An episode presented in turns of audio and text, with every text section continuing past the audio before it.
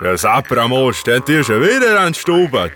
Äh, lass mal mal, was die da zum Erzählen haben, oder?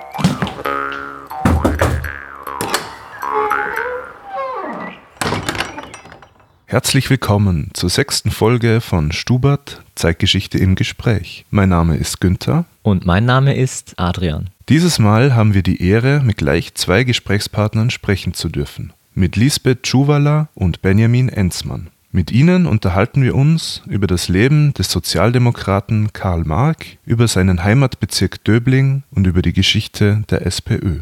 Ort des Gesprächs war die SPÖ-Bezirksorganisation in Döbling. Viel Spaß! Herzlich willkommen zu unserer sechsten Stubat. Äh, wir reden heute über den bekannten Sozialdemokraten Karl Marx, der vor allem im Bezirk Döbling gewirkt hat. Bevor wir aber über Karl Marx oder Döbling reden, wollen wir gerne euch vorstellen lassen. Lisbeth und Benjamin. Machen wir Ladies first. Lisbeth. Was würdet ihr denn von mir hören wollen? Meine politische Richtung oder wann ich geboren bin oder was ist da interessant? Ja, zuerst einmal, ja, erzähl uns mal, wann du geboren bist und äh, was du für ein Verhältnis hast zu Karl Marx, wie gut du ihn kanntest. Okay, ich bin 1937 geboren und bin im Jahr 1950 zur SJ gegangen und äh, mit 18 Jahren, also fünf Jahre später, 55, äh, zur SPÖ. War in der sozialistischen Jugend kurze Zeit Vorsitzende in Döbling, war in der SPÖ so ziemlich alles, was man arbeiten kann, also im Bildungsausschuss bei den Frauen äh, und was einem sonst noch einfällt. Ich habe Karl Marx von vornherein gekannt, er ist genau der Jahrgang meiner Eltern. Und äh, als ich mit 18 Jahren in die Partei eintrat, war Karl Marx für mich bereits ein Begriff. Er war der Inbegriff des Döblinger äh, Sozialdemokraten. Zwischen den Kriegen war er Bezirkssekretär, nach dem Zweiten Weltkrieg war er Bezirksobmann in der SPÖ und er hat die SPÖ in Döbling eindeutig geprägt. Und auch wir, die wir jetzt schon alt sind und damals sehr jung waren, äh, haben mit ihm sehr heftig streiten können, aber wirklich streiten können, mit Respekt voreinander. Und das ist etwas, was man zu schätzen lernt.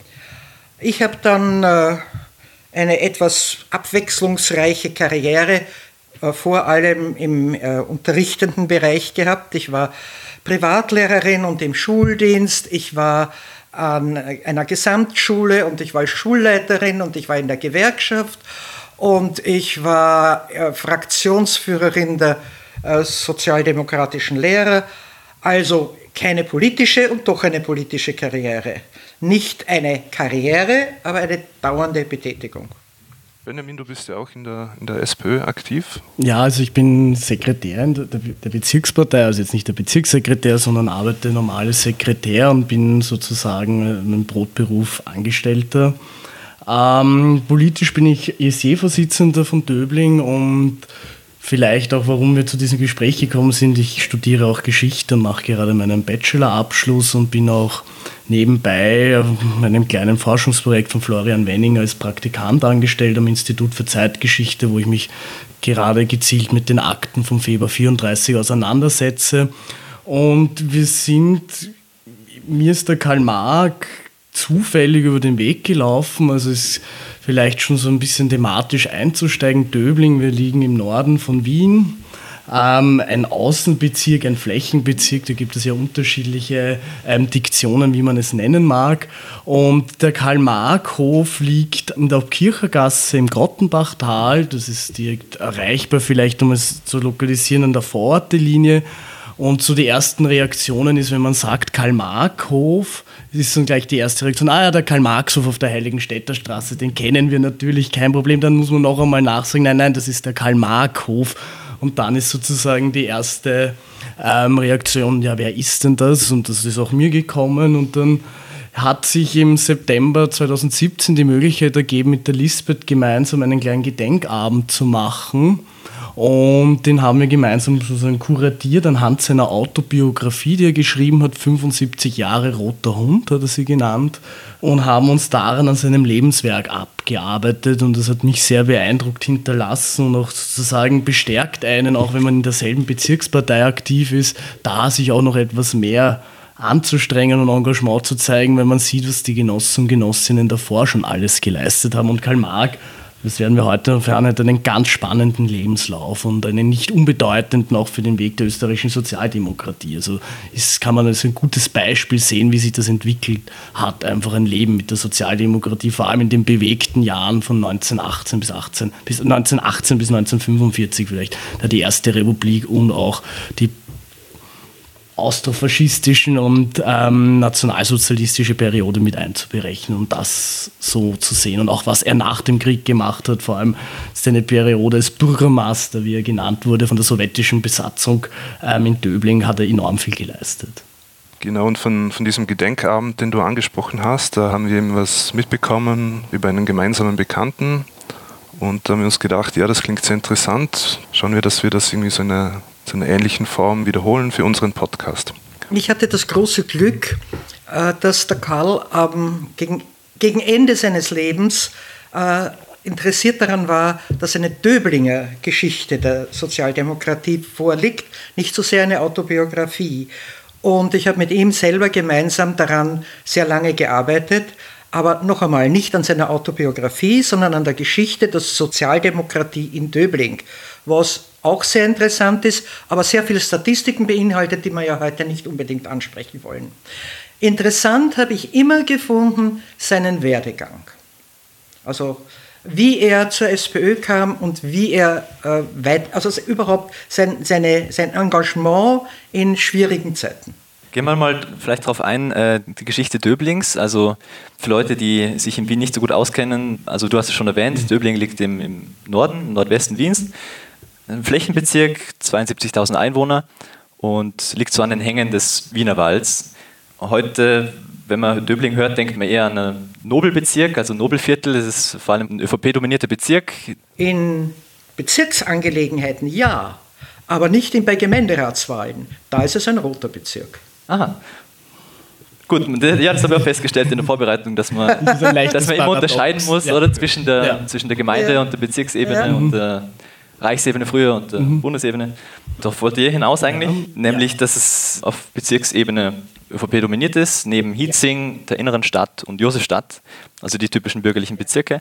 Untypisch dafür ist Döbling aber eigentlich die Wiege der Sozialdemokratie, kann man sagen. Also neben den anderen Außenbezirken Währing und Otterkring. Vor allem Otterkring mit Franz Schumayer, der erste Tote der Sozialdemokratie, kann man sagen, der 1913 vom Bruder von Leopold Kunschak, vom Führer der christlichen Arbeiterbewegung Paul Kunschak erschossen wurde, was auch für Karl Marx eine der Initialzündungen war, in seinen jungen Jahren mit 13, vielleicht auch kurz seine biografischen Daten 1900, 1991 sind seine Lebensdaten, der ähm, auf der Wieden gelebt hat am Anfang und dann 1915 nach Döbling gekommen ist und da kurz die Geschichte auch Döblings zu rekapitulieren. Döbling, das der einen Seite der bürgerliche Bezirk mit dem Cottage, mit den Villenvierteln, Grinzing, die Heurigen assoziiert wird, war zu dieser Zeit auch ein Arbeiterbezirk. Es hat enorm viele Fabrikanlagen gegeben in der Krim, wo auch der Karl-Mark-Hof heutzutage ist, also, unter, also in der Nähe auch von der Krim. Und auch auf der Heiligenstädter Straße waren große Industrieanlagen und vor allem auch im Zuge des Ersten Weltkrieges hat es da eine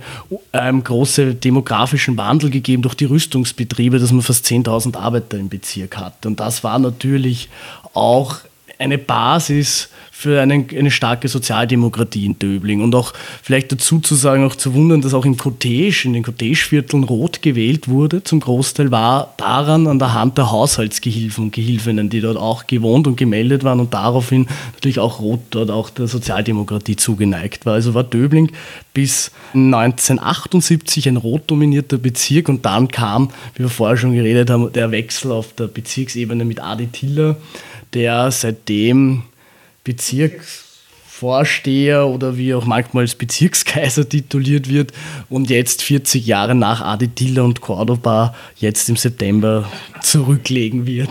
Also ähm, ist eine schöne Analogie, das kann man sich dann leicht merken. Also Döbling ist ein sehr diverser Bezirk und auch mit seinen großen Gemeindebauten, den Karl-Marx-Hof vor allem, der den meisten Leuten der drittgrößte Gemeindebau nach St. Leiten und dem Engelshof im 20. Bezirk, St. Leitenhof ist im 16. den drittgrößten ältesten Gemeindebaus, aber auch den bekanntesten Gemeindebaus Wiens hat, mit dem 12. Februarplatz und auch natürlich mit der Geschichte der Sozialdemokratie eng und wunden ist. Also man denkt sich nur an den am 12. Oktober 1930 eröffnet und die berühmten Worte von Karl Seitz, wenn wir nicht mehr sind, werden diese Steine für uns sprechen. Also die Sozialdemokratie hat Döbling massiv hier geprägt und die Sozialdemokratie sieht man in Döbling überall. Also es ein, sind irrsinnig viele Gemeindebauten, auch in den nobleren. Aber leider nur bis 78, beziehungsweise nicht einmal weil es war in Döbling nicht nur möglich, aufgrund der Grundstückspreise und aufgrund der Gegebenheiten weiter Gemeindebauten zu bauen. Und damit sind die Villen, in denen es kein Personal mehr gibt, weitestgehend äh, dominierend worden und die Eigentumswohnungen und damit ist der Bezirk gekippt. Dann noch die, die Kinder reichen Familien der Arbeiter, die abwandern mussten und ja. mhm. die Bevölkerung hatte dann auch abgenommen in den 80er Jahren. Ja. Sehr stark. Hat sich aber heute mittlerweile kann man sagen, ja, überholt. Jeder, der kann, möchte herausziehen, das ist schon klar. Es ist ja eine sehr schöne Wohngegend, aber sie ist eben auch eine sehr teure Wohngegend worden. Aber durch diese Gemeindebauten ist die Bevölkerungsstruktur doch ausgewogener, als man annehmen Ja, auf, annimmt, auf jeden Fall. Auf jeden Fall. Sie ist auf jeden Fall durchmischter, als man es glauben mag. Also es hängt natürlich auch ab, wo ich im Bezirk unterwegs bin, aber wenn man den Bezirk näher kennenlernt, ist dieses Dogma des reichen Bezirks relativ schnell erledigt einfach, weil es ist ein sehr schöner, diverser Bezirk dadurch und ist wahrscheinlich auch wie in Hitzing halt der Fall, einfach was gesprochen wird, ist dann nicht immer die Realität. Und das habe ich auch persönlich, ich bin ja auch ein Zurgraster, habe das auch lernen müssen und habe das mit Freude erkennen müssen, dass die Leute nicht nur in Bentleys und Rolls-Royce durch die Gegend fahren, sondern auch ganz Normalsterbliche wie wir sind, die hier am Tisch sitzen. Ich denke, das Attentat auf den Franz Schumacher wäre ein ganz guter Punkt einzusteigen in das Thema. Das war's, was den Karl Marx so weit gebracht hat, dass er sich mit Politik auseinandergesetzt hat. Er kam aus einem Haushalt, in dem politisiert wurde, das ist keine Frage. Aber als äh, Schumacher erschossen wurde und er in die Schule kam und dort seine Schulkollegen sehr abfällig über ihn gesprochen haben, hat er, das hat ihn so bewegt, dass er beschlossen hat, wenn die behaupten, ein roter Hund ist erschossen worden, dann bin ich ab heute ein roter Hund. Und daher auch der Titel der Biografie und daher auch der Titel für eine Kabarettgruppe, die in der Zwischenkriegszeit rote Komik, na, Komik kann man nicht sagen, also eine, eine rot angehauchte Kabarettgruppe war. Das hat aber natürlich auch dazu geführt, dass er relativ bald noch im Krieg, er war ja Mittelschüler und die durften sich ja nicht politisch engagieren, dass er zum frühestmöglichen Zeitpunkt Mitglied in der SPÖ wurde und auch vorher schon, allerdings inoffiziell, weil offiziell durfte er nicht, für die Kinderfreunde gearbeitet hat. Was weiß man über Karl Marx? Also aus welchen Verhältnissen ist er gekommen? Er kam eigentlich aus einer sehr liberal offenen Familie. Seine, sein Vater wollte am Anfang eigentlich Schriftsteller werden, hat eigentlich Germanistik studiert, aber dann umgesattelt auf Jus relativ schnell, weil er draufgekommen ist, muss sagen, Karl Marx hatte insgesamt sechs Geschwister, also sie hatten sieben Kinder und er arbeitete bei der K&K Reichsbahn, also bei der Bahn arbeitete. Sein Vater ist Ingenieur und schied dort relativ hoch dekoriert als Generalinspektor 1922 aus. Seine Mutter war eigentlich Hausfrau und wollte eigentlich Schauspielerin werden, war auch als Schriftstellerin tätig und dadurch ist Karl Marx in einem sehr intellektuellen, künstlerischen Umfeld aufgewachsen. Ähm, seine Mutter war auch im allgemeinen österreichischen Frauenverein tätig, war dort im Vorstand als Schriftführerin und sein Vater war wie Karl Marx der Sozialdemokratie beigetreten ist, ist er zu seinem Vater gegangen und wollte ihn überzeugen. Und er hat gesagt, du, ich brauche das nicht, ich bin eh schon Mitglied seit den 1890er Jahren. Und er hat heimlich im Eisenbahnministerium beim Portier oder so die Mitgliedsbeiträge gezahlt. Also er war schon immer im Herzen, äh, ist aus einer sozialdemokratischen Familie gekommen und hat einfach auch dadurch die vor allem literarischen Interessen seiner Eltern da schon enorm viel aufgezogen. Auch ein humanistisches Weltbild. Er ging dann vom Akademie, er war zuerst im akademischen Gymnasium, wechselte dann aufs Döblinger Gymnasium, das in der Gymnasiumstraße liegt, das ich auch besucht habe.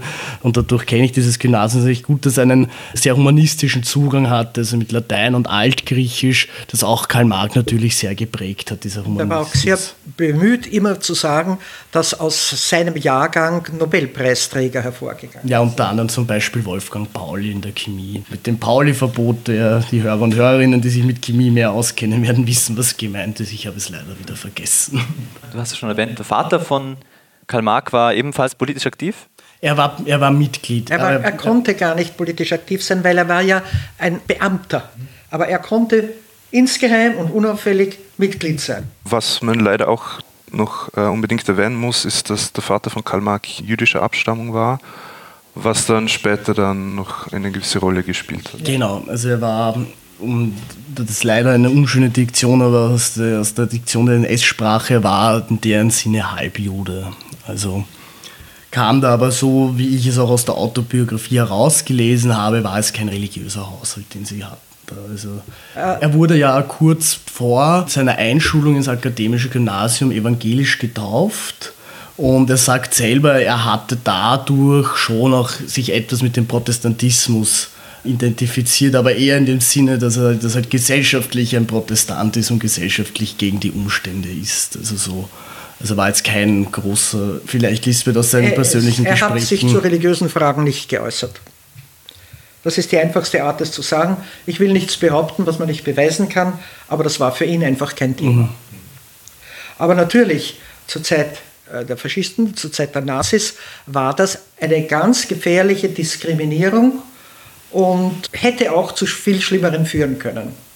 Äh, hat auch bei seinen, einigen seiner Geschwistern dazu geführt, weil die waren dann auch noch verheiratet mit Juden und die Familie Mark hat bei Saalfelden ein Bauernhaus in der Zwischenkriegszeit einmal erworben. Und einer der Brüder ist, der, der wesentlich daran beteiligt war, ist dann leider ins Konzentrationslager gekommen. Nicht aber Karl Marx selber, der hat nur Wöllersdorf kennengelernt und das war vorher.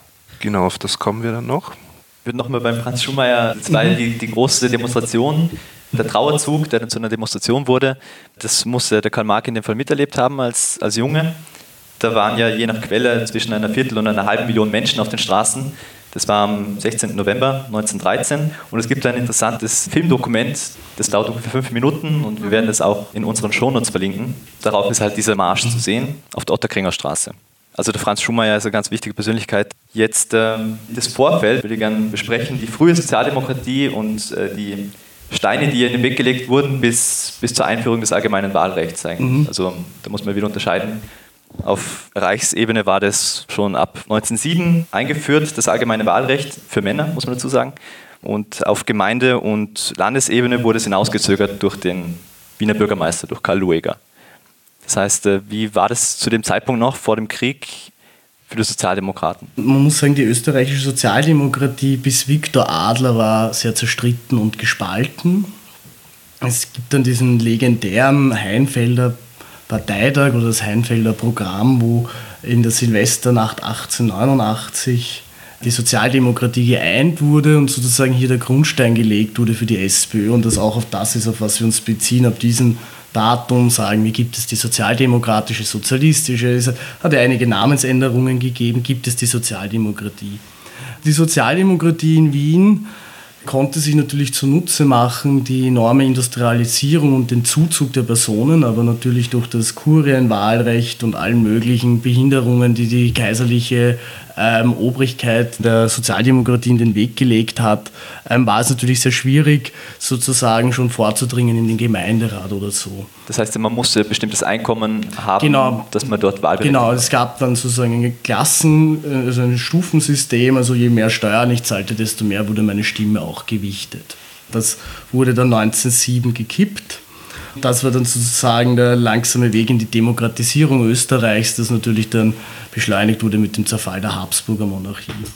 Dann noch zu sagen, natürlich die Rolle Viktor Adlers, der die Sozialdemokratie in der Form auch geprägt hat, dass er ihr meiner Ansicht nach auch wirklich einen Zugang zu den Menschen geebnet hat und auch mit der Zusammenarbeit Franz Schumeyers, der das Vertrauenspersonsystem gegründet hat der als Reichssekretär wirklich die organisatorischen Grundlagen der SPÖ gelegt hat, wie sie heute noch funktioniert. Also das klingt relativ archaisch, diese Vertrauenspersonen. Also Lisbeth wird es noch eher kennen, dann war früher in der Arbeiterzeitung halt der Aufruf, bitte die Vertrauenspersonen des Bezirks sollen sich bitte im Arbeiterheim treffen und es werden dort die Informationen ausgegeben. Das hat Franz Schumayer sozusagen begründet, wo auch sozusagen die Sozialdemokratie sehr effektiv arbeiten konnte. Dadurch. Also einen sehr straffen sehr, zwar hierarchisch, über das man diskutieren könnte in einer anderen Diskussion, aber sehr straff organisierten, schlagkräftigen Parteiapparat aufgestellt hat. Und der dann die Grundlage war für das Rote Wien und auch dann auch die Grundlage nach dem Zweiten Weltkrieg für das große sozialdemokratische Jahrzehnt oder Jahrhundert von 1970 bis 1983. Äh, Karl Marx hat in seiner Eigenschaft als Bezirkssekretär zwischen den Kriegen einen ganz entscheidenden Beitrag in Döbling dazu geleistet, weil er hat mit drei Sektionen, also Grätzl-Zusammenschlüssen begonnen und mit, ich glaube, 15 aufgehört. Das heißt, wie eine derartige Gruppe eine gewisse Größe erreicht hat, hat er geschaut, dass daraus zwei werden. Weil er der Meinung war, in einer Sektion gibt es eine gewisse Anzahl von Vertrauenspersonen, schon zu seiner Zeit Vertrauenspersonen. Er war absolut für Frauen, da kann man gar, gar nichts daran rütteln. Je mehr Sektionen, desto mehr Vertrauenspersonen. Das hat sich nach dem Zweiten Weltkrieg dann etwas umgekehrt und funktioniert heute so nicht mehr. Aber in der Zwischenkriegszeit war das wirklich, so wie du sagst, hierarchisch. Es war auch eine Verteilung, eine, eine Vergrößerung, eine Vergrößerung der Leute, die die Menschen betreut haben und daher auch mehr Menschen erreicht haben. Nach dem Ersten Weltkrieg war so die erste Blütezeit der Sozialdemokratie in Wien vor allem. Das kann man auch daran ablesen, dass nach dem Krieg die Sozialdemokraten in Döbling in allen Gemeinde- und Bezirksvertretungswahlen der Ersten Republik die absolute Mehrheit hatten. Das gab es ja, glaube ich, seither auch nicht mehr, oder? Nein, leider, leider nicht mehr. Das hat sich leider auch geändert.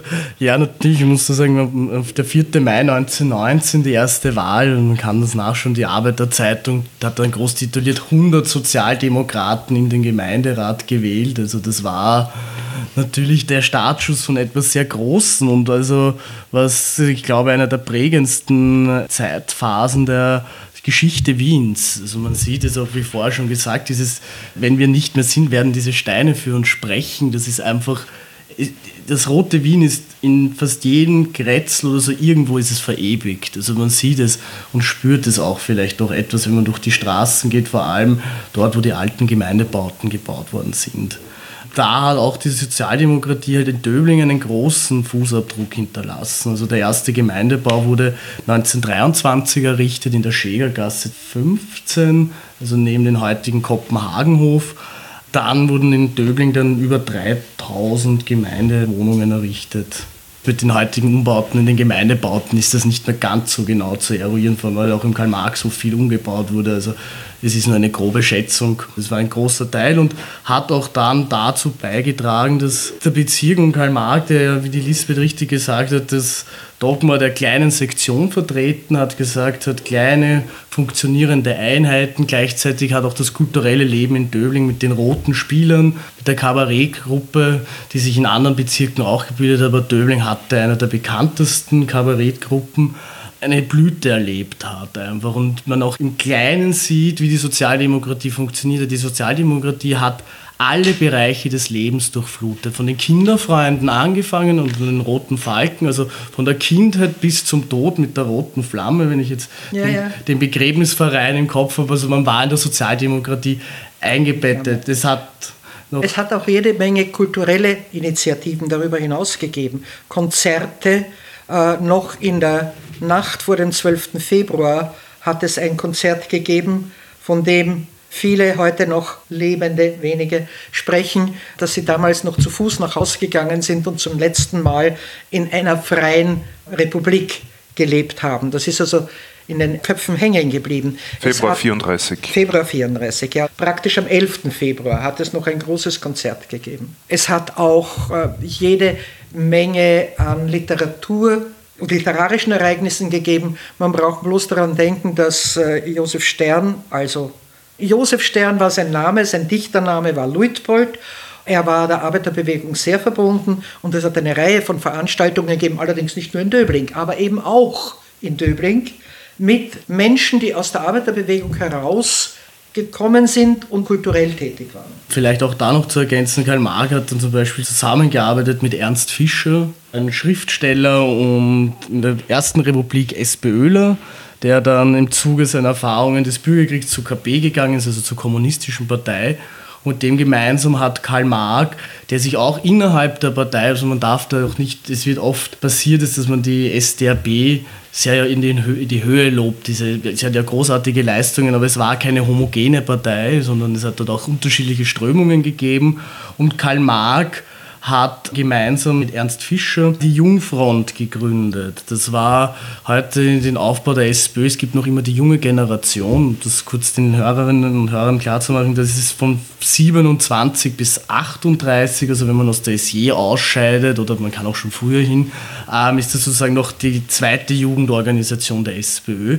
Und Karl Marx hat den Vorläufer in den 20er Jahren gegründet, die sozusagen die Jungfront für die 25 bis 30-Jährigen, wo er so auch gesagt hat, die Leute, die aus der sozialistischen Arbeiterjugend hinauskommen, aber trotzdem noch immer arbeitslos sind und sich nicht in der Partei wirklich zurechtfinden, weil auch damals schon Sektionen vermutlich auch nicht immer begeistert waren über junge Leute, sondern die über ihr, ihr Tagwerk verrichtet haben, hat der Karl Marx eine linke Opposition im Prinzip innerhalb der SDRB aufgebaut, die sich dann auch die Linken in der SDRB genannt hat. Also auch hier in Kontrast gegangen ist zum Austromarxismus, zum wichtigsten Grunddogma der SDAP, das von Otto Bauer propagiert wurde und auch vor allem im Linzer Programm manifestiert wurde 1926, war hier in einer Opposition dazu und hat auch immer sozusagen den Reformismus der Partei und den Reformismus der Gewerkschaften angegriffen und hat gesagt, der Austromarxismus ist kein Konsens, sondern ein Kompromiss. Wenn ich jetzt richtig zitiere, er hat den Kompromiss nicht gemacht. Er hat gesagt, dass der Austromarxismus immer zurückweicht und immer Kompromisse macht, hat ihn sehr gestört. Also man muss sagen, dass in der allgemeinen Auffassung der Austromarxismus als links gilt. Ist keine Frage. Wenn man sich aber die Realität anschaut, dann war es immer ein Zurückschrecken vor den letzten Konsequenzen. Das ist humanistisch gesehen sehr ehrenvoll, aber es bringt keinen Sieg. Selbst im Linzer Programm steht noch, wenn die Sozialdemokratie angegriffen wird, dann wird sie sich wehren. Es steht nicht, dass der erste Schritt gesetzt wird. Aber die faschistischen Kräfte unter Stachenberg haben einen Eid geschworen, dass sie den ersten Schritt machen werden. Und die Parteiführung hat weiterhin nicht reagiert. Und daraufhin ist in der SDAP, eine Gruppe von jüngeren Leuten, die waren also Anfang der 30 und Ende der 20, zusammengekommen und haben innerhalb der Partei immer, Karl Marx hat immer nur innerhalb der Partei opponiert, mit der Jungfront verschiedene Gegenströmungen versucht. Das ist nicht gelungen, außer dass sie große Schwierigkeiten gekriegt haben, ist die äh, Beständigkeit der großen Mehrheit in der Partei stärker gewesen. Und das hat sich nach dem Zweiten Weltkrieg wiederholt. Da war allerdings Fischer schon bei der KPÖ, bei der er nicht geblieben ist, 56 logischerweise ausgetreten und ist ein sehr guter Schriftsteller, ganz unabhängig von den Parteigeschichten. Aber es hat auch nach 45 mit Mark und anderen eine Linke in der Partei gegeben, die ebenfalls sich nicht durchsetzen konnte. Er war im Exil in Moskau, Ernst Fischer, ja. und ist dann zurückgekehrt und war dann politisch und intellektuell ja. eine Führungsfigur der KPÖ, mit Karl Marx aber sehr eng befreundet. Und Karl Marx war eben in seiner Partei eher der linke Flügel. Es erzählt doch einiges über die Linie zwischen den Parteien oder zwischen den Kommunisten und den Sozialdemokraten. Wobei damals der Scharf dann doch zu den Kommunisten übergegangen ist, das wäre Karl Marx im Traum nicht eingefallen. Da ist diese ganze Linie zerbrochen und die eine Frau, Therese Krones, ist an dem Zwist eigentlich zerbrochen. Da gibt es eine interessante Anekdote von Karl Marx, wie er nach dem Krieg ins Rathaus geht und dort den Ernst Fischer wieder trifft, der ihn überschwänglich empfängt, weil er sich, glaube ich, um seine Mutter oder Schwiegermutter gekümmert ja. hat im Krieg. Und Fischer meint, er kommt zu ihnen in die KP Genau. Und Marx sagt, also das ist überhaupt kein Thema, nie im Leben. Und Körner hat dann aber schon gesagt, dass er schon immer der Partei treu geblieben ist im Ja. Krieg, hat das herausgehoben, um ein bisschen ihn zu testen, ob er eh noch bei der Partei bleibt. Wie hat Karl Marx das begründet? Also was war der Unterschied von ihm zu den Kommunisten? Ganz naive Frage. Die Wirksamkeit vor allem. In Österreich waren die Kommunisten immer eine ganz kleine Gruppe, die zwar auffällig sein konnte, aber nichts bewirken. Und für Marx ging es immer auf Grundlage einer marxistischen Gesellschaftsanschauung um eine Weiterentwicklung über das Reformistische hinaus, aber in einer großen Gruppe, die wirksam werden kann. Also keine Fraktionen, keine Anführungszeichen Abweichler. Das Wort ist kein gebräuchliches und außerdem schlecht beleumundet. Aber er war immer dafür, dass man die Massen erziehen, dass man die eigenen Genossen bilden muss, dass man ihnen, mit ihnen diskutieren muss und mit ihnen einen Weg finden muss. Aber so stark er von der Persönlichkeit her den Bezirk beeinflusst hat, wie ich schon sagte, man konnte mit ihm diskutieren auf Teufel komm raus, aber man konnte mit ihm reden. Es war niemals eine patriarchalische Gesellschaft. Er war dominant, das ist unbestritten.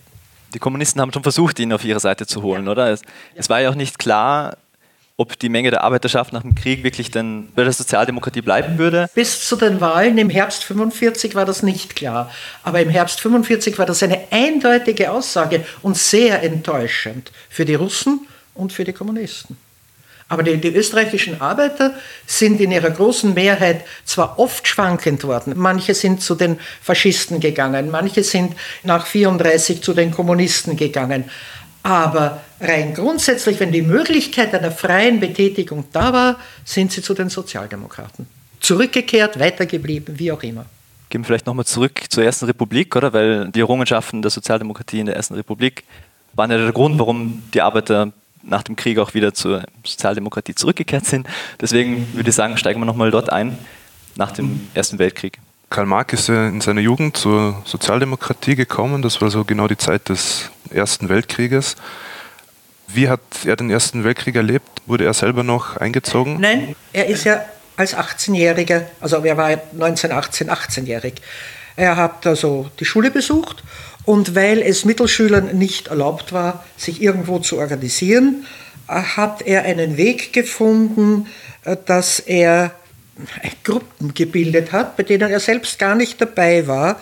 Diese Gruppen hat er mit Informationen informiert, die waren mit den Kinderfreunden in Kontakt und er hat in dieser informellen Art arbeiten können, weil genauso wie sein Vater als Beamter nicht offiziell einer Partei beitreten konnte, konnte er in der Monarchie als Mittelschüler keinem Verein angehören, es sei denn den katholischen Vereinen. Genau, und er hat halt 1917 auch Otto Glöckl bei einer Versammlung kennengelernt. Und das war die freie Schule, wo sich sozusagen die Kinderfreunde und so rausgebildet haben schon. Und da war, wollte er sich dann auch engagieren und ist einfach ins Sekretariat gegangen, im Wissen, dass er sich eigentlich nicht als Mitglied betätigen kann, aber er halt mitarbeiten wollte. Und da hat ihn dann Paul Speiser, späterer Stadtrat, zu ihm gesagt, na, du kannst eine Fünferschaft gründen. Das war dann auch so eine Organisationsform. Also er hat sozusagen fünf Mitglieder geworben, wie es die Lisbeth vorher gesagt hat, also und hat die mit Informationen versorgt. Durch einen Umzug in Döbling, er hat in der Bürgergasse gewohnt, die Adresse, glaube ich, war Nummer 4. Dort hat er sich dann auch im Zuge der Nationalratswahlen 1919, den ersten freien Wahlen, auch mit dem Frauenwahlrecht, also den wirklich ersten freien demokratischen Wahlen in Österreichs Geschichte, sozusagen auch begonnen, in einer Sektion zu bewerben oder dorthin zu gehen und zu arbeiten. Und er war halt mittlerweile schon Student und wurde dort am Anfang sehr belächelt, weil natürlich die Arbeiter jetzt gesagt haben, naja, der Student, was will der eigentlich bei uns? Und er wollte aber unbedingt mitarbeiten und wurde dann zuallererst für die Kassierung eingesetzt, für Mitgliedsbeiträge, aber er war auch davor, was man auch sagen muss, schon bereits auf der, bei der Konstituierung eigentlich der Vorläuferorganisation des Verbands Sozialistischer Studenten und der Bund Sozialdemokratischer Akademiker dabei. Also er war dort sogar der einzige Just-Student, der teilgenommen hat und war dann sozusagen für die Fachgruppe Just zuständig und kam da auch schon in internationalen Arbeiten mit Friedrich Adler in Kontakt der Sohn von Viktor Adler, der 1916 den Kriegsminister Stürk erschossen hat und 1918 freigekommen ist. Dazu um. muss man sagen, er hat Stürk nicht aus irgendwelchen persönlichen Motiven erschossen, sondern er hat keine andere Möglichkeit gesehen, die mhm. Aufmerksamkeit so zu erregen, dass der Krieg zu Ende geführt werden soll, als eine extreme Tat zu setzen. Ganz im Gegensatz zu seinem Vater, der das absolut abgelehnt hat und der mhm. zwei Tage vor Ausrufung der Republik leider gestorben ist. Also ein, eine gewisse tragische Verknüpfung. Mhm. Vielleicht muss man da auch noch einfach dazu ergänzen, die Sozialdemokratie, auch die europäische Sozialdemokratie, hatte im Ersten Weltkrieg ein ziemliches Problem. Wie sollte man sich dazu stellen? Weil die Arbeiterklasse ist ja an sich international man kämpft international gegen das Kapital, aber jetzt der Weltkrieg hat sozusagen einen Keil getrieben und in Deutschland war es ganz, ganz, ganz massiver. Da hat sich die SPD gespalten 1917 zwischen unabhängigen Sozialdemokraten und Mehrheitssozialdemokraten. Das konnte in Österreich verhindert werden. Das war auch der Grund, warum die KP, die Kommunisten, nicht so stark werden konnten, weil doch die Arbeiterschaft bereits in der Sozialdemokratie organisiert war und es eigentlich dann wenige Ausscherer noch weiter nach links gegeben hat, weil in der Sozialdemokratie der Ersten Republik doch auch immer Platz war für viele Strömungen was die Kommunisten nicht hatten, vor allem ab der Phase des Einflusses Josef Stalins, wo wirklich die Partei getrimmt und ideologisch ordentlich die Riemen angezogen wurden und dort keine anderen Meinungen möglich waren. Das war in der SDRB möglich und es gab Möglichkeit zu diskutieren und zu reden miteinander, was in der kommunistischen Partei dann deutlich schwieriger war. Und dadurch natürlich auch Attraktivität verloren hat für die Arbeiter und Arbeiterinnen. Karl Marx, vielleicht auch noch so, wie ist er zum Ersten Weltkrieg gestanden? Er war für ihn so, er wollte eigentlich kämpfen. Er wollte kämpfen und war eigentlich sehr betrübt davon. Seine erste Musterung war im Jänner 1918 während den bekannten Jännerstreiks, also den ersten Großdemonstrationen auf österreichischem Boden gegen den Krieg, von Wiener Neustadt und anderen Industrieorten ausgehend, wollte er mitkämpfen, weil er gesagt hat, er kann sich doch nur für die Arbeiter einsetzen, wenn er auch ihr Schicksal teilt und miterlebt. Und das hat ihn dann etwas schon getroffen, dass er nicht eingezogen werden konnte und dachte sich, naja, er hat den nächsten Musterungstermin, wenn man untauglich war, hatte man jedes halbe Jahr wieder eilen und hat sich gedacht, naja, das trifft sich ganz gut mit der Matura. Da kann ich die Kriegsmatura machen, das ist etwas einfacher. Er musste dann die normale Matura machen, die er natürlich mit guten, sehr gutem Erfolg bestanden hatte und er wurde wieder nicht eingezogen. Und dann wiederholt sich diese Geschichte dann noch einmal im Zweiten Weltkrieg, wo er auch nicht eingezogen wird. Das ist dann noch eine kleine nette Anekdote. Na gut, als Halbjude haben sie ihn nicht genommen. Aber er wurde ja zum Volks, er wäre ja fast zum Volkssturm. Ja, der Volkssturm, der, der Volkssturm hätte ihn fast. War er nicht der Einzige, aber also das können Sie dann rausschneiden. Mein Vater war Anführungszeichen Arier, meine Mutter Jüdin. Also eine schwierige Situation. Und mein Vater hatte einen Herzfehler, auch ganz klar. Aber zum Volkssturm hätten sie ihn eingezogen. Mein Vater kam mit der Uniform nach Haus, hat sich umgedreht, ist wieder zurückgegangen und hat gesagt, da haben Sie Ihre Uniform. Ich war Ihnen bis jetzt nicht gut genug für Ihre, um Soldat zu sein. Jetzt bin ich auch nicht gut genug und ist gegangen. Und was mich heute noch wundert, Sie haben ihn gehen lassen. Also die Zeiten waren schon sehr unterschiedlich. Nicht? Also sehr, äh, es war keine, keine wirklicher Druck mehr dahinter. Ja, äh, die, die, in der Zeit der Ersten Republik war Karl Marx sehr beschäftigt mit dem Aufbau der Sozialdemokratie in Döbling. Er war zuerst äh, unbezahlter Sekretär, ist erst später bezahlt worden. Er war engagiert auf der linken Seite insbesondere, hat sich um alles gekümmert, hat Kontakte geschlossen. Und er hat sich auch stark engagiert mit dem Schutzbund. Bei einer Sitzung knapp vor 34 ist beschlossen worden, der Bezirkssekretär darf nicht in die Kampfhandlungen verwickelt werden. Den brauchen wir, damit er die Organisation überblicken kann und erhält. So also ist er zwar informiert worden über alles, ist aber nicht in die Kampfhandlungen einbezogen worden, was nicht verhindert hat, dass er an dem Ort, wo er sich aufgehalten hat, nicht gerade auffällig, sondern eher versteckt, trotzdem verhaftet worden ist und man ihm nachweisen wollte, dass er in den Kampfhandlungen äh, beteiligt war. Was war allerdings nicht der Fall. Aber in solchen Situationen ist es mit der Rechtlichkeit ja meistens unter Legistik nicht weit her. Er war dann doch äh, im Polizeigefangenenhaus in Wöllersdorf und hatte nachher große Schwierigkeiten, sich seinen Lebensunterhalt zu verdienen, weil mit der Geschichte wollte natürlich keiner anstellen. Und noch dazu, wo die Arbeitslosigkeit dermaßen extrem war wie in den 30er Jahren. Ihr habt mir zur Vorbereitung ja dieses Buch gegeben, Döbling, ein Bezirk zwischen Cottage und mhm. Karl-Marx-Hof, Geschichte der Sozialdemokratie in Döbling, an dem du mitgearbeitet hast, auch gemeinsam mit Karl Marx. Ja. Da bin ich auf eine interessante Tatsache gestoßen, die ich nicht unerwähnt lassen will, nämlich äh, interessante Entwicklung bei den Wiener Gemeinderatswahlen ja. von 1927 auf 32. Also 32 gab es eine Wahl und da konnten die Nazis erstmals nennenswert in Erscheinung treten. Sie konnten sich 15 Mandate sichern von den 100 und bemerkenswert war eben, dass sie diese Stimmen praktisch alle aus dem bürgerlichen Lager holen konnten, also von den Christisozialen. Genau im Gegensatz zu Deutschland, wo die NSDAP viele Anhänger der Sozialdemokraten und von den Kommunisten gewinnen konnten. Ja. Wie erklärt sie euch diesen Unterschied zu Deutschland? Die Sozialdemokratie in Österreich war eine so starke und bodenständige Kraft, dass sie eigentlich alles gebündelt hat und die Diskussionen innerhalb der Partei stattgefunden haben und nicht außerhalb, weil die Partei ihnen Platz gegeben hat. Sie haben die Leute zum Teil niedergesetzt, wenn man das umgangssprachlich sagen kann. Aber es war immer die Möglichkeit zu sprechen und zu schauen, ob man Mehrheiten finden kann. Und es hat eben auch einzelne Akte gegeben, wie den von Friedrich Adler, der den Leuten klar gezeigt hat, dass äh, die Sozialdemokratie für eine Beendigung des Krieges gestanden ist. Die Sozialdemokraten in Deutschland waren immer viel reformistischer, auch in Worten, als die österreichischen. Die österreichischen waren nicht so radikal, wie man glauben sollte, aber sie waren um vieles äh, präsenter als die Deutschen, die sich untereinander offiziell zerfleischt haben. Darüber hinaus ist es wahrscheinlich bei Deutschland auch eine schwierige, weil es ist ein Unterschied, ob das Bayern ist oder Thüringen, obwohl das in etwa die gleiche Gegend ist.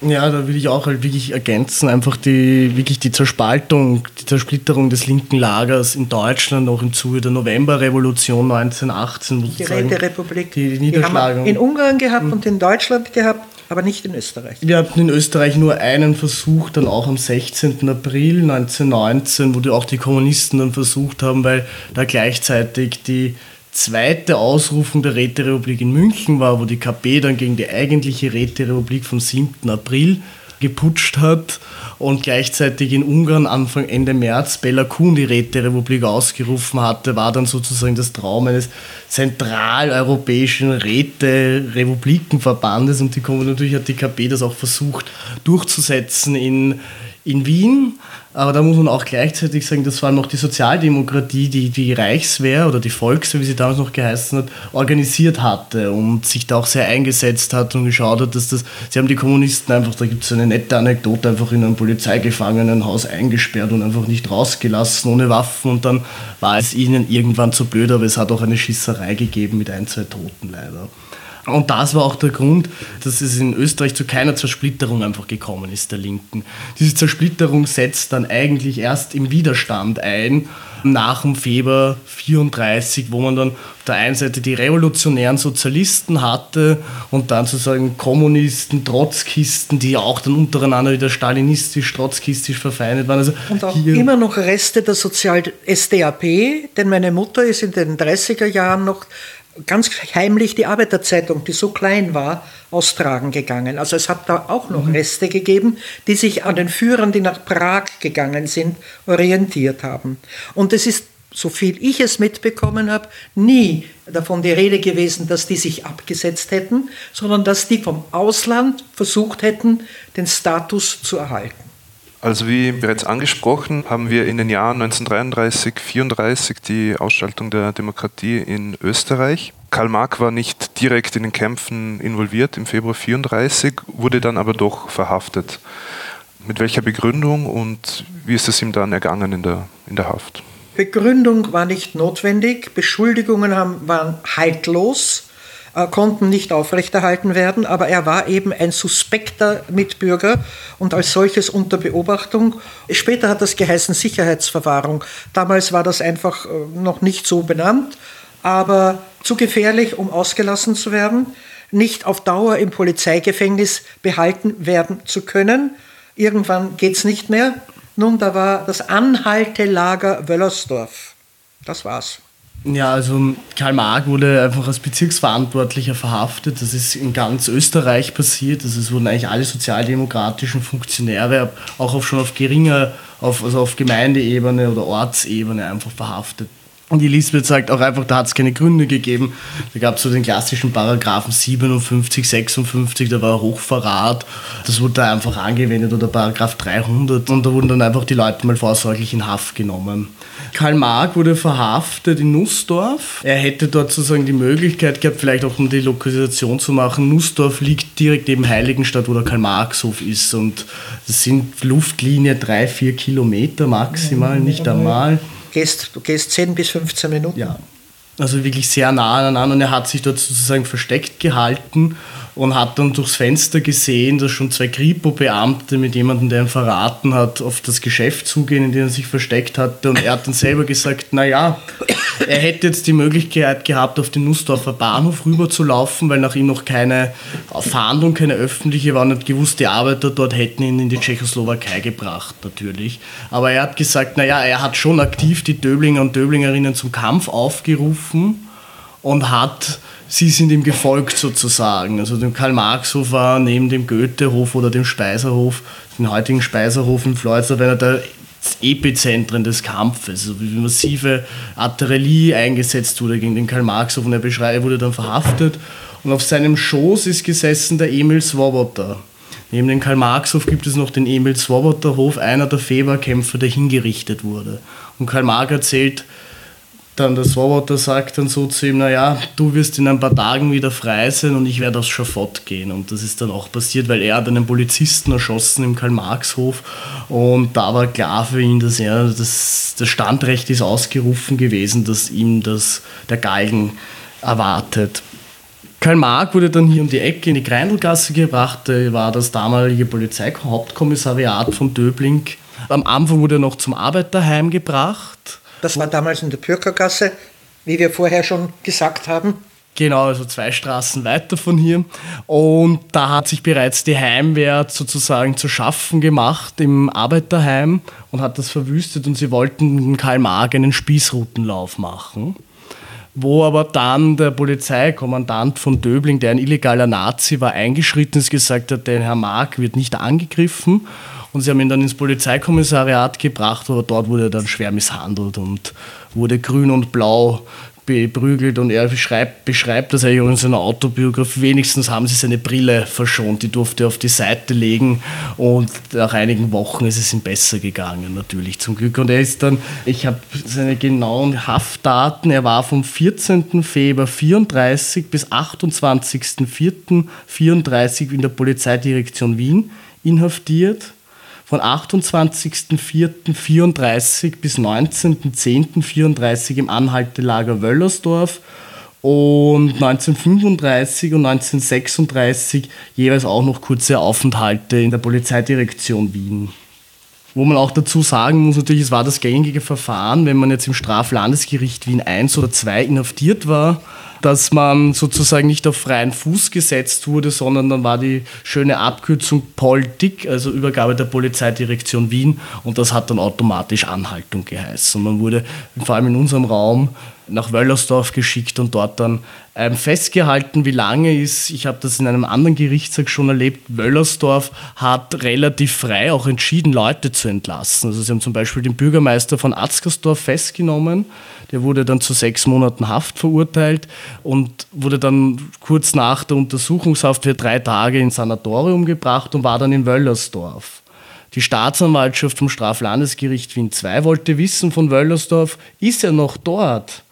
Haben sie im Ende Oktober geschrieben, Wöllersdorf. Und Wöllersdorf hat erst Mitte November geantwortet und gesagt, na, na, den haben wir schon Anfang Oktober entlassen. Also da war auch die Kommunikation und es war wirklich, um zu zeigen, das war relativ willkürlich, außer man war jetzt ein führender Sozialdemokrat, wo die Regierung wollte, dass man nicht mehr in die Freiheit kommt, war man festgehalten. Aber sonst so als kleiner Fisch, um das ein bisschen an eine Bildsprache zu bekommen, konnte man relativ leicht wieder rausschwimmen, wenn man Glück hatte aus Wöllersdorf. Es war halt nicht in, einen, in eigenen Händen, aber es war so eine Behördenwillkür sozusagen. Also man kann es nicht mit den Konzentrationslagern der Nazis vergleichen. Das war es sicher nicht. Karl Marx beschreibt auch sozusagen den Alltag in Wöllersdorf. Er hat in Wöllersdorf dann sozusagen eine Bibliothek organisiert und sein Buch hat Don Quixote mitgehabt. Das war natürlich der Renner, weil das genug Lesestoff geboten hat und er sozusagen da auch den Austausch organisiert hat und halt auch in Wöllersdorf, wo man sagen hat, hat es auch massive Streitereien halt gegeben. Da sind Kommunisten, illegale Nazis, also waren alle illegal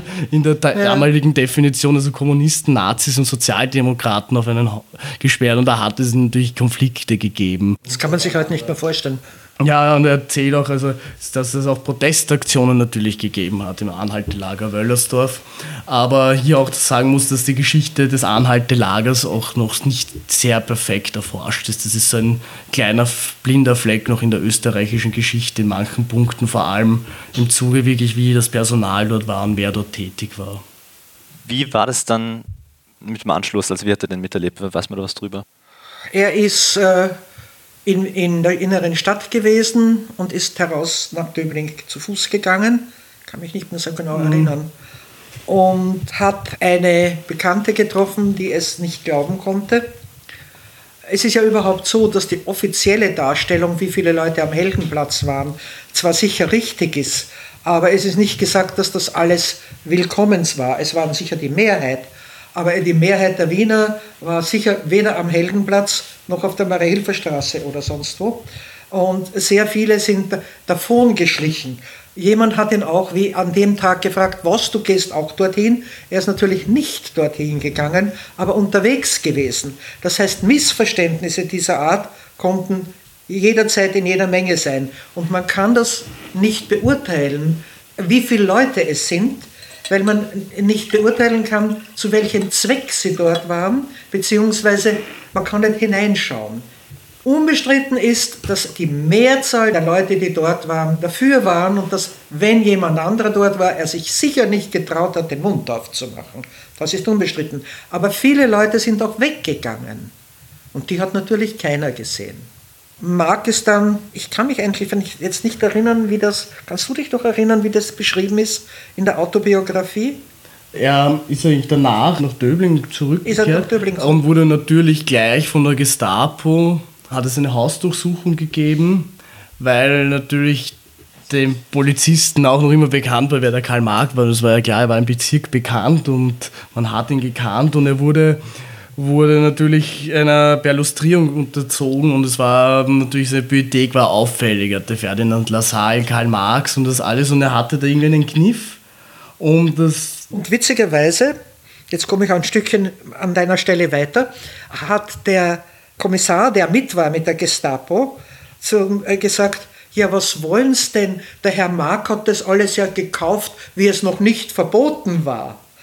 Also es hat eine ganze Unzahl von Variationen zwischen Vernaderung und Hilfe gegeben und zum Beispiel sein Vater war schwer krank, den haben sie in Ruhe lassen.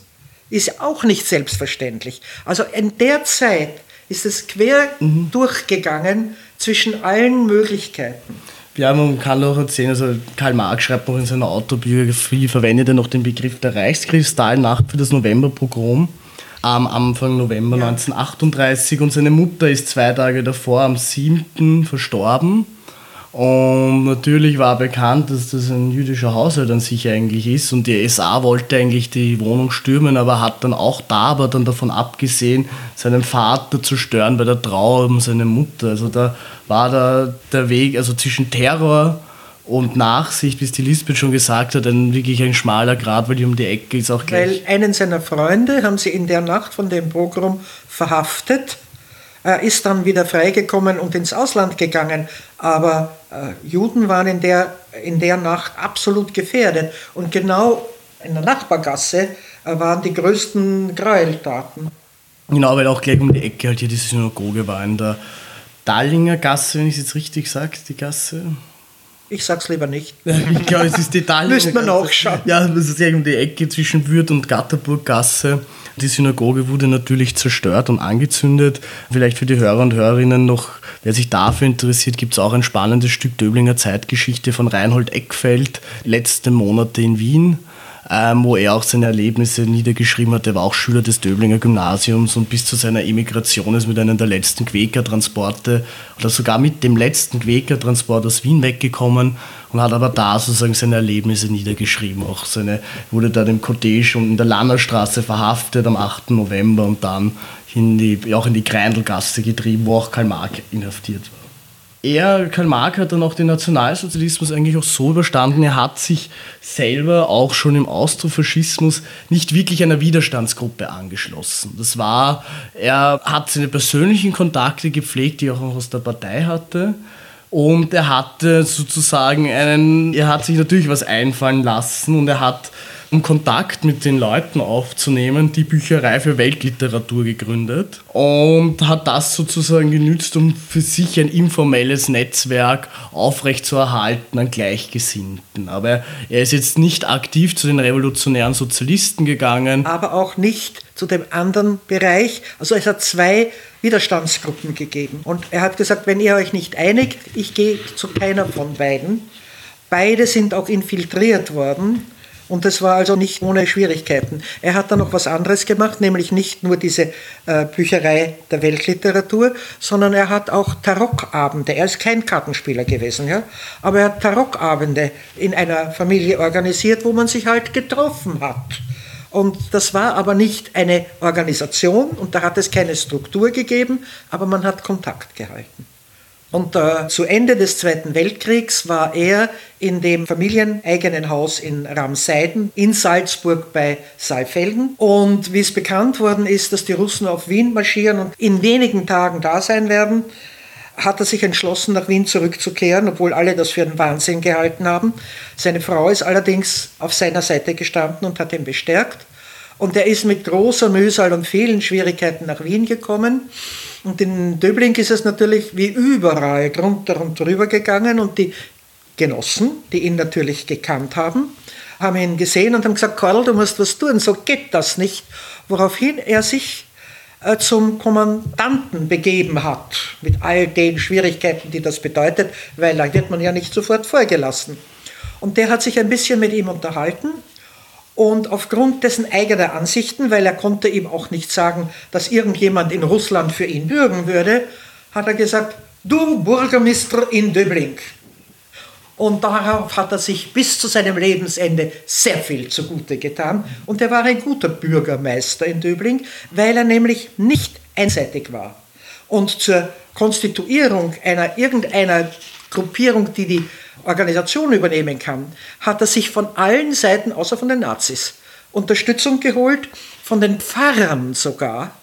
Und die haben ihm Leute empfohlen, die sicher nicht faschistisch waren und hat so eine Verwaltung aufgebaut, die tatsächlich funktioniert hat. Aber um ins Wiener Rathaus zu gehen, hat er sich von seinem Kommandanten, russischen Kommandanten, Urlaub geben lassen müssen. Sonst hätte er nicht ins Rathaus gehen können, wo er dann Körner getroffen hat, der gesagt hat, no Fischer, du kriegst den sicher nicht. Was waren da die, die größten Aufgaben dann als Bürgermeister Alles. von Döbling? Also vor allem die Lebensmittelversorgung. Also es war Döbling war dann wieder einer der ersten Bezirke, die mit eigenem Brot versorgt wurden, weil Karl Marx sich schon seine Kniffe und seine sozusagen so ein bisschen vielleicht verniedlichend zu sagen, seine Pappenheimer halt im Bezirk gekannt hat und den Bäckern gut auf die Finger klopfen konnte, dass sie die letzten Brotreserven rausrücken. Vor allem hat er auch irgendwo zum Strecken äh, des Mehls irgendein ein Maiszeug oder irgendwas gefunden und hat das an die Bäcker verteilen lassen, wenn sie Brot backen. Und die haben mhm. dann das gemischt, das war natürlich kein großartiges Brot, aber es war essbar, und haben auf diese Weise ihr Mehl dazugegeben und es verkauft. Und das, das ist aus dem Nachbarbezirk gebracht worden. Und derjenige seiner Mitarbeiter, der das organisiert hat, ist Jahre später dann angeklagt worden wegen Diebstahls. Und da ist es zwar zu nichts gekommen, weil das natürlich nachweisbar so nicht war, aber es ist ein Zeichen für die Zeit. Es gibt ein interessantes Interview mit ihm, wo er schon ein bisschen älter war, der Karl Marx, wo er eben von dieser Zeit erzählt. Wir werden das auch in unseren Shownotes verlinken. Und da gibt es folgendes Zitat. Es gab ja nichts, es gab keinerlei Verwaltung, es gab keine Polizei, es gab keine Feuerwehr, es gab kein Telefon, es gab kein Radio, es gab kein Wasser, es gab in den Geschäften keine Waren. Es war also ein absolutes Nichts da. Und an anderer Stelle sagt er noch, dass es keine Gerichte gab. Das heißt, er musste selbst Urteile fällen. Und weil es keine Standesämter gab, hat er sogar einmal eine Trauung durchgeführt, die allerdings später annulliert werden musste. Ja, er hat auch sozusagen, um wieder die Ordnung herzustellen, konnte Karl Marx halt auf die Schutzbündler zurückgreifen, weil gewusst hat von den meisten, die den Stab haben, die Kämpfer aus dem Karl-Marx-Sofa da zusammentrommeln lassen. Die wollten das ja eigentlich gar nicht, aber er hat gesagt, wenn ihr es nicht macht, wer soll es dann machen? Genau, und er hat halt dann noch den russischen Kommandanten gebeten, noch ein paar Worte zu richten und der dann ganz komisch mit ihm geredet. Er sagt, er hat geglaubt, er sagt ihnen jetzt danke ihr, die Kämpfer der Sozialdemokratie, danke, dass ihr das für uns macht und er hat einfach nur von der weltpolitischen Lage geredet. Es ist der amerikanische Präsident damals gestorben und der Russe hat gesagt, das ist das Ende unserer Zusammenarbeit. Der hat das genau durchschaut, der mhm. Oberst, und hat gewusst, wir bleiben zehn das Jahre. wird nicht gut gehen. Die Amerikaner waren auch nicht erfreut mhm. über den Tod von Roosevelt, also im doppelten Sinn. Einerseits, weil sie ihn mochten, aber auch, weil sie gewusst haben, dass es bedeutet, dass sie nicht schnell wieder nach Hause kommen werden. Ja. ja. ja, ja. müssen. Was die List wird auch schon gesagt, Karl Marx konnte sich halt auch zunutze, dass er sich mit den Pfarrern gut verstanden hat. Da muss man vor allem den Pater Zeilinger erwähnen, den ja eh auch einen kleinen Herzinfarkt besorgt hat, weil er hat den Russen dann gesagt, naja, bitte holt mir den Pater Zeilinger. Daraufhin hat die russische Kommandur zwei Rodermisten losgeschickt und die haben den Pater Zeilinger nicht sehr charmant aus seiner Pfarre geholt und er hat natürlich schon geglaubt, jetzt sind die Kommunisten da um eine letzte Stunde hat geschlagen und ist mit, glaube ich, einem sehr erhöhten Bluthochdruck in die Kommandatur gebracht worden, nur dass dann in der Karl Marx gesagt hat, du, wir machen das jetzt gemeinsam. Also der Karl Marx, das kann man hier wirklich sagen, war auch immer ein guter Netzwerker einfach. Dadurch hat er das auch einfach geschafft. Und er hatte dann auch das richtige Händchen, die Bezirkspartei schnell wieder aufzubauen und mit der Erika Seder dann jemanden gleich gefördert, der auch den Bezirk im Nationalrat dann sehr lange vertreten hat. Nach ihm. Da war dazwischen eine Zwischenzeit, da war der Weiß Robert und dann kam die Erika Seder wieder, die als bei der Wahl 45 schon für die SPÖ Döbling für die Frauen gesprochen hat. Die war damals noch Studentin. Und jetzt ist sie 95-jährig in der Fortuna bei uns. Karl Marx hat sich immer aktiv eingesetzt dafür, dass sich jeder Bürger im Bezirk bekennt. Welches war denn die erste Partei, die, die gegründet wurde nach dem Krieg in Döbling? Nicht die Sozialdemokratie. Nicht die Sozialdemokratie. Ich glaube zuerst die Kommunisten, dann die, die ÖVP. Die Kommunisten genau. sich selbst gegründet. Der ÖVP hat Unterstützung ja, leisten müssen, weil ja. die haben es allein nicht zusammengebracht. Und danach erst hat er sich bereit erklärt, ja, wir sind, uns kennt eh jeder, wir sind eh da. Aber dann hat er also doch die SPÖ in Döbling auch gegründet. Aber er hat, ja, er war für, er war sehr fair. Er war ausgesprochen eigensinnig und durchsetzungskräftig, aber unglaublich fair. Und er war immer für Frauenrechte, immer für die Jugendlichen, mein Gott, uns hat er mal rausgepeitscht, also aus einer sehr miesen Situation rausgeholt. Er hat sich immer für seine Leute bis aufs Letzte eingesetzt. Jetzt sind nach Kriegsende natürlich die ganzen Nazis nicht verschwunden. Wie ist er mit denen im Bezirk umgegangen? Hat er die irgendwie mit einbezogen oder? Also man muss zum Anfang mal sagen, Döbling hatte keinen höheren Anstieg an Nationalsozialisten, es war ein Österreich-Schnitt. Also in Österreich hat es circa eine, über eine knappe halbe Million NSDAP-Mitglieder gegeben wo auch man sagen muss, aus Döbling sind ja einige geflohen, zum Beispiel der Baldo von Schirach hat auf der Hohen Warte gewohnt, der Gauleiter von Wien. Da haben sich schon ein Teil auch der Nationalsozialisten aus Döbling abgesetzt. Und die wurden am Anfang natürlich nicht integriert, generell nicht. Diese Integration dann mal ohne Karl-Marx-Perspektive, das nur zum Verständnis zu sagen, diese wurden dann erst sehr zögerlich ab 48 oder auch ab 46 schon langsam beginnend wieder integriert, auch in die Parteien, weil einfach dann noch klar war, der ÖVP und der SPÖ, man braucht Stimmen. Und auch auf der anderen Seite natürlich das Paradox, natürlich der Beamtenapparat, auf den man angewiesen war, war nationalsozialistisch Wobei gefärbt. In der SPÖ hat es am Anfang und in der SPÖ Döbling noch sehr lange nur Aufnahme als Mitglied gegeben mit Antrag und Nachweis dass man nicht bei den Nazis war. Irgendwann ist es dann gefallen. Aber Marx selber war ein glühender Antifaschist. Mhm. Also es war wirklich dann notwendig, von zwei unabhängigen Personen bestätigt zu bekommen, dass man weder Anwärter noch Mitglied irgendeiner nationalsozialistischen Teilorganisation war. Das war wirklich sehr streng auch bei uns im Bezirk gehandhabt. Jetzt sozusagen vielleicht ein bisschen zum Teil ein Gegentrend, was dann die SPÖ zum Teil auch gemacht hat und natürlich auch die Nationalsozialisten wieder sehr integriert hat und geschützt hat auch zum Teil. Da darf man auch ruhig kritisch sein, vielleicht die Affäre Groß dazu erwähnen mit dem Spiegelgrundarzt wo sich die SPÖ wirklich nicht mit Ruhm Nein, hat. Also da gibt es einiges. Ja. Exemplarisch wahrscheinlich auch die Geschichte der Alfred Miksch, ein Vertreter, auf den ich gestoßen bin jetzt in der, in der Vorbereitung, weil es auch im Buch erwähnt wird. Da gibt es eine interessante Anekdote, dass der Karl Marx eigentlich direkt nach dem Krieg einige bekannte NSDAP-Mitglieder oder Ex-NSDAP-Mitglieder, von denen man es wusste, zu einer Versammlung einberufen hat, ah, ja. wo dann dieser Alfred Miksch, der selber Mauthausen Überlebender war, eben erzählt hat, wie es im KZ war, von seinen Erlebnissen erzählt hat. Mark wollte dann von diesen Ex-Nazis, dass sie eben auch sehen, wofür Warum sie da für standen. Spe für spezielle Arbeiten angefordert und eingeteilt wurden. Genau, also es war auch immer im Hinblick auf, auf die Zukunft, dass er ja. von ihnen wollte, dass sie Verantwortung übernehmen. Das ist richtig, an das habe ich jetzt nicht gedacht. Vor allem 45 und die Jahre danach sind bekannte äh, Nazis dazu gebracht worden, gemeinnützige Arbeiten zu leisten. Warum ich jetzt den Mix eigentlich erwähne, der war später Nationalratsabgeordneter und Minister für Elektrifizierung und Energiewirtschaft. Das ist auch bezeichnend, dass es ein Elektrifizierungsministerium gab nach dem Krieg. Mhm. Der war eben Minister in der Bundesregierung Fiegel I in den Jahren 47 bis 49 und dieser Mix hat sich eingesetzt für eine, Zitat, differenzierte und vorsichtige Einbindung ehemaliger Nationalsozialisten in die SPÖ. Und er hat auch eine relativ harte Haltung vertreten gegenüber jüdischen Restitutionsansprüchen. Er war nicht der Einzige. Das wäre ein Vertreter dieses Flügels der SPÖ, ja. der sich ja. dafür ausgesprochen hat, die Nazis. Helmer war ein spezieller Fall, aber Mix war es auch. Ja, dann gab es ja auch wieder die andere Seite, wo dann auch zum Beispiel plakatiert wurde von der Arbeiterjugend, also dann von der JSE bereits, äh, 1945 und 1946 die Aufforderung, die NSDAPler nach Sibirien zu schicken. Also ja. es war hier eine sehr, äh, sehr differenziert natürlich auch zu sehen, dass es natürlich auch Stimmen dagegen gab, aber dass dann doch aus einer aus einer vielleicht selber aufgebürden Notwendigkeit zu sagen, man muss diese Leute integrieren, halt die Partei wieder zum Teil geöffnet hat und gesagt hat, man macht ihnen Platz und gibt ihnen wieder einen Raum.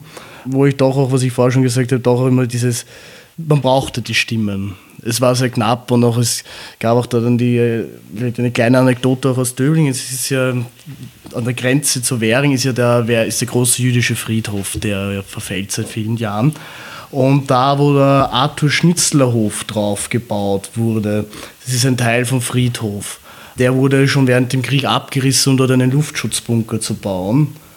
Und es hat dann geheißen, man hat diesen Bau, Gemeindebau relativ schnell hochgezogen, weil es gedroht hat, dass die ÖVP vielleicht doch ein paar mehr Stimmen in Döbling bekommen könnte. Und darum hat man schnell diesen Gemeindebau hochgezogen, gesagt, geschaut hat, naja, das sind doch ein paar sozialdemokratische Stimmen, weil es halt genau noch an der Grenze zu Döbling, also der Währing, also die Straßenecke rauf dem Gürtel ist schon Währing, aber das ist noch Döbling und das sind so die kleinen Anekdoten aus der Bezirksgeschichte auch. Also wo dann wirklich einfach gefeilscht wurde um jede Stimme, wo man die Leute durchgerufen hat auf den Stiegen, dass sie bitte wählen gehen sollen. Und da waren die Nationalsozialisten dann natürlich ein gutes auch Wahlpublikum, weil man gewusst hat, wenn man ihnen was gibt, sind sie einem dankbar, weil sie eh eigentlich gesellschaftlich tot sind.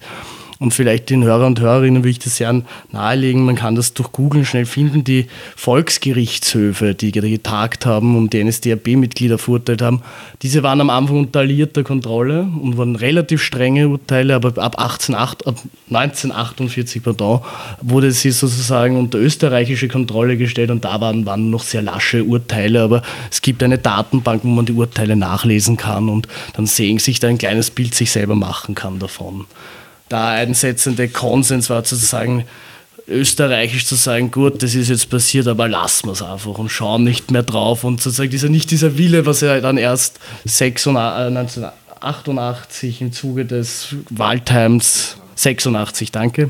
Also dass er im Zuge der Waldheim-Affäre dann sozusagen erst hier das Dogma des erst diese oder die These des ersten Opfers wirklich gebrochen wurde und aufgebrochen wurde langsam und da darüber hinweg davor nicht geredet wurde. Im September 1945 wurde ja dann Wien aufgeteilt in vier Besatzungszonen und dann haben ja in Döbling die Amerikaner übernommen. Ja, die waren natürlich von ihm nicht begeistert, das ist klar. Aber das hat ja nicht so weit nichts ausgemacht, weil ja normale Verhältnisse eingekehrt sind. Und er ist eben äh, Vorsitzender der SPÖ und Abgeordneter zum Nationalrat worden bei der Wahl 45. Ja, es gibt auch noch eine, eine, äh, lustige Anekdote, dass der amerikanische Bezirkskommandant irgendwie Teile des Wienerwaldes abholzen wollte, um weil, eben Brennholz für, den, ja. für den Winter zu haben. Nur Karl Marx hat erkannt, dass es komplett sinnlos ist, weil das Holz dann natürlich viel zu feucht ist und nicht brennen kann. Er hat quasi noch verhindern können, dass Teile des Wienerwaldes abgeholzt werden. Das ist so, ja. Abgeordneter zum Nationalrat, dazu konnte er nicht mehr kandidieren, nachdem er 65 war, weil in der SPÖ gilt noch immer eine Vereinbarung, dass man wenn man einmal im Pensionsalter ist, nicht mehr neu kandidieren kann. Man kann die Legislaturperiode bis zu Ende äh, dienen, wenn man das so will, aber man kann nicht neu kandidieren. Das heißt, Karl Marx war von 45 bis 1966 Abgeordneter. Und Teile davon auch Abgeordnete im Europarat. EU hat es ja noch keine gegeben. Und die in der Partei hat es immer geheißen, er ist ja nie da, er ist alle in Europa. Also er war ein fleißiger Europaratsteilnehmer. 66 ist er aber dann auch als Vorsitzender in der SPÖ abgelöst worden, sehr gegen seinen Wunsch und Willen, mit der gleichen Begründung wie eben für den Nationalrat. Die Vereinbarung gilt an und für sich nur für öffentliche Ämter, aber äh, es hat eine Mehrheit gegeben und die Mehrheit war eindeutig. Das hat ihn schwer getroffen, es hat große Konflikte gegeben und es hat lange gedauert, bis er wieder akzeptiert hat, dass er in den Vorstand kooptiert wurde, weil äh, aus Mitleid wollte er sich keineswegs irgendwo hinbegeben und er hat dann der Partei einige Zeit lang nur von der Entfernung in Döbling nahegestanden. Man muss aber auch sagen, dass er sehr verbunden war mit der Volksbildung. Er hat die Döblinger Volksbildung nach dem Zweiten Weltkrieg neu aufgebaut. Und er hat, wie er eben ins Pensionsalter gekommen ist, das Volksbildungswerk neu aufgebaut in Zusammenarbeit und Kooperation mit der ÖVP, witzigerweise. Und zwar vor allem kommen vom österreichischen Volksbildungswerk auch dann in Wien eines gegründet, das aus allen einschlägigen Volksbildungsvereinen sich zusammengesetzt hat. Und er hat dann auch das Institut für Wissenschaft und Kunst begründet. Das ist eine sehr wesentliche Sache gewesen, weil sich auch heute das Institut für Wissenschaft und Kunst um den Teil universitärer Forschung und Bildet kümmert, der in der Öffentlichkeit zu kurz kommt oder auch auf universitärem Bereich nicht die ihm gebührende Aufmerksamkeit erhält. Es ist heute nicht mehr so, wie es seinerzeit war, aber es gibt es noch und es ist sehr lebendig. Und das war ihm ein wirkliches Anliegen. Bildung war ihm immer äußerst wichtig. Wurde auch anerkannt dafür von der Stadt Wien, oder? 1973 hat er einen Preis erhalten von der Stadt Wien. Und 1997 gab es eben diese Umbenennung des Karl-Marx-Hofs also dieser Hof wurde Karl-Marx-Hof benannt und auch die Karl-Marx-Gasse daneben. Hast du das damals miterlebt? Ja, aber das war, ich meine, diese Geschichten mit Ehrungen, das hat ihn nie interessiert. Die Arbeit hat ihn interessiert, äh, was er tun kann, äh, was man entwickeln kann, wie man Bildung vermitteln kann. Das waren seine Geschichten. Aber Ehrungen, das war es nicht. Und er war ein begeisterter Familienmensch. Er hat in den 40er Jahren, also im Zweiten Weltkrieg, seine Frau geheiratet, die er von vorher lange gekannt hat. Und sie hat, konnten damals, da er ja Halbjude war, nicht heiraten, haben aber trotzdem zwei Kinder gekriegt und haben dann noch einmal geheiratet. Ging nicht anders und die Kinder sind dann legitimiert worden. Äh, völlig blödsinnig, aber die Zeiten waren ja schlimmer als blödsinnig. Also das ist nur eine Randbemerkung. In Ramseiden gibt es noch immer dieses Haus und die Nachfahren der Familie Mark treffen sich dort noch immer. Und seine Tochter Toni ist immer noch den ganzen Sommer dort und hat bei dieser Veranstaltung voriges Jahr im September eine sehr äh, zu Herzen gehende Geschichte über ihn erzählt. Man soll das vielleicht auch nicht vergessen. Hat er dir gegenüber offen erzählt von seinen Erlebnissen im und unmittelbar nach dem Krieg? Also es gibt in diesem Interview diese Stelle, wo er davon erzählt, dass eben was alles zu tun war direkt nach dem Krieg, dass auf den Straßen die ganzen Trümmer noch ja. lagen und auch Leichen von, Leichen, von, Leichen von Pferden, Leichen von Menschen. Die Problematik ist, dass mich das nicht beeindruckt hat, weil ich es gesehen habe. Nicht? Also ich habe die Erinnerung daran, wie es ausgeschaut hat. Die Schwester meines Vaters hat in Simmering gewohnt und wir im 9. Bezirk. Und mein Vater wollte schauen, was mit ihr ist und konnte natürlich nur zu Fuß losgehen und es war fast nicht möglich hinzukommen, weil unentwegt sind unterwegs alle angehalten worden zu Aufräumungsarbeiten. Und selbstverständlich ist ein totes Pferd bei uns irgendwo in der Gegend gelegen und alle sind rausgestürzt mit den Messern und haben es zerteilt. Also ich meine, äh, und Wasser gab es nur beim Hydranten. Also das ist, das ist erlebte Geschichte und daher, wenn er es erzählt hat, habe ich mir gedacht, ja, ja. Aber es hat mich nicht, ähm, es war mir nicht neu. Da gibt, es, da gibt es viele Geschichten aus der Zeit, die haben nichts mit, äh, mit Politik, sondern nur mit Erinnerung zu tun, aber nicht mit Nostalgie, das nicht. Aber ich habe im Krieg, ich war acht, wie der Krieg aus war, nichts davon mitgekriegt. Meine Eltern haben sich peinlichst bemüht, keinerlei Bemerkungen zu machen. Und wie sie mich, wie es klar war, aus ist es, informiert haben, und zwar wirklich informiert haben über alles und jedes, war ich nicht schockiert, dass es das gegeben hat, sondern ich war schockiert über mich, dass es mich so hat beeinflussen können. Und man war als Kind total von der Nazi-Propaganda äh, geprägt. War unglaublich. Ich erinnere mich, dass ich mich nachher geniert habe, wie nur, weil ich habe jemanden gesehen mit dem Judenstern und bin auf die andere Straßenseite gegangen. Ja, okay, aber nachher wie mir meine Eltern das erzählt haben, was alles wirklich war, habe ich mich geniert. Hätte ja nichts gewusst. Aber es, man ist wirklich als Kind, wenn man keinen, kein, kein, keine anderen Informationen hat, geprägt davon. Und wenn die Eltern sich fürchten, bei jedem Wort kann man äh, vernaudert werden, ja, dann ist, dann ist nicht, nicht. Aber das kann man auch nur partiell weitergeben. Es ist ja auch wirklich grauslich. Absolut nicht. Aber das Blödeste, das Schlimmste ist, dass man nicht sagen kann, das kommt nicht wieder. Wir haben immer gesagt, nie wieder. Ja, das ist ein frommer Wunsch. Ganz wurscht, ob das die Huti und die Tutsi waren oder die Syrer oder die Roten Khmer oder wurscht wer. Menschen sind in jeder Beziehung zu allem fähig, zum Größten und zum Miesesten. Und davor habe ich immer noch Angst. Wie würdet ihr beurteilen den Zustand der, der Linken derzeit in Österreich? Schlecht. Ausgesprochen schlecht.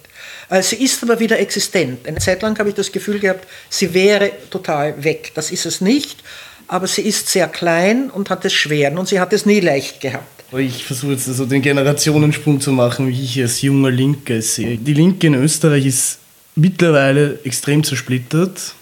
Es gibt viele, viele Gruppen, es gibt viele Leute, die sich organisieren. Aber jetzt haben wir das Paradoxe, dass die Sozialdemokratie nicht den Kniff schafft, den sie 1918 geschafft hat, also vor genau 100 Jahren, die revolutionären linken Kräfte in der SPÖ zu versammeln, sondern man lässt sie links tümpeln in ihren kleinen Biotopen, vielleicht ein paar Namen zu nennen, um das anschaulich machen, die Linkswende, die man vielleicht bei der Universität sieht, die Sozialistische Linkspartei, Partei der Arbeit, gestern wieder einen getroffen von der Partei der Arbeit, der mich zugelabert hat in einem Lokal einfach und dachte, warum bist du nicht in der SPÖ? Wir könnten dein Wissen brauchen, wir können eure marxistischen Analysen gebrauchen und sie sind nicht alleine gesellschaftsfähig und mehrheitsfähig in Österreich, das muss man ganz klar sagen. Und ich glaube, da können wir jetzt schon so ein bisschen den Bogen auch zu Karl Marx spannen. Er war ein Mann, der geredet hat und ja. die Brücken geschlagen hat. Und ja. das ist auch unser Weg, auch zu sagen, ja. trotz aller ideologischen Bildung, die man hat, der Mensch zählt. Es ist mir egal, ob er jetzt ein FPÖ oder ÖVPler ist. Ich werde mit ihm reden. Und ich werde mit ihm so lange reden, bis wir auf einen grünen Zweig kommen. Oder auch nicht. Dann redet man, bis halt der Tod einen scheidet. Aber man redet so lange wie möglich miteinander. Ein vernünftiges, schönes Schlusswort. Liebe Lisbeth, lieber Benjamin, vielen Dank, dass ihr euch die Zeit genommen habt. Ich glaube, wir können auch danken. Ja, es ist ein interessanter Nachmittag, der sich dafür gestanden hat. Das war unser Gespräch mit Lisbeth Schuwalla und Benjamin Enzmann über den Sozialdemokraten Karl Marx. Weitere Informationen zum Thema dieser Folge findet ihr in den Shownotes auf www.stubert.at. Wer Fragen und Anregungen hat, kann mit uns in Kontakt treten. Entweder per Mail an info.stubert.at, auf Twitter oder Facebook. Wenn uns jemand finanziell unterstützen möchte, hat er die Möglichkeit, dies per PayPal oder Flatter zu machen. Die jeweiligen Buttons sind auf unserer Website zu finden. Zusätzlich gibt es die Möglichkeit, uns auf panoptikum.io zu bewerten. Noch eine kleine Aufforderung zum Schluss. Jeder von euch, der iTunes verwendet, den bitten wir, uns eine Rezension und 5 Sterne zu hinterlassen. Das würde uns helfen, bekannter zu werden. In dieser Episode kam Equipment zum Einsatz, das uns vom immer hilfsbereiten Podcast-Veteran Stefan Haslinger zur Verfügung gestellt wurde. Herzlichen Dank an dieser Stelle. Wir bedanken uns bei euch fürs Zuhören. Bis zur nächsten Stubert. Auf Gott, früher ist das gesehen. Wir hören uns beim nächsten Stubert. Gute miteinander.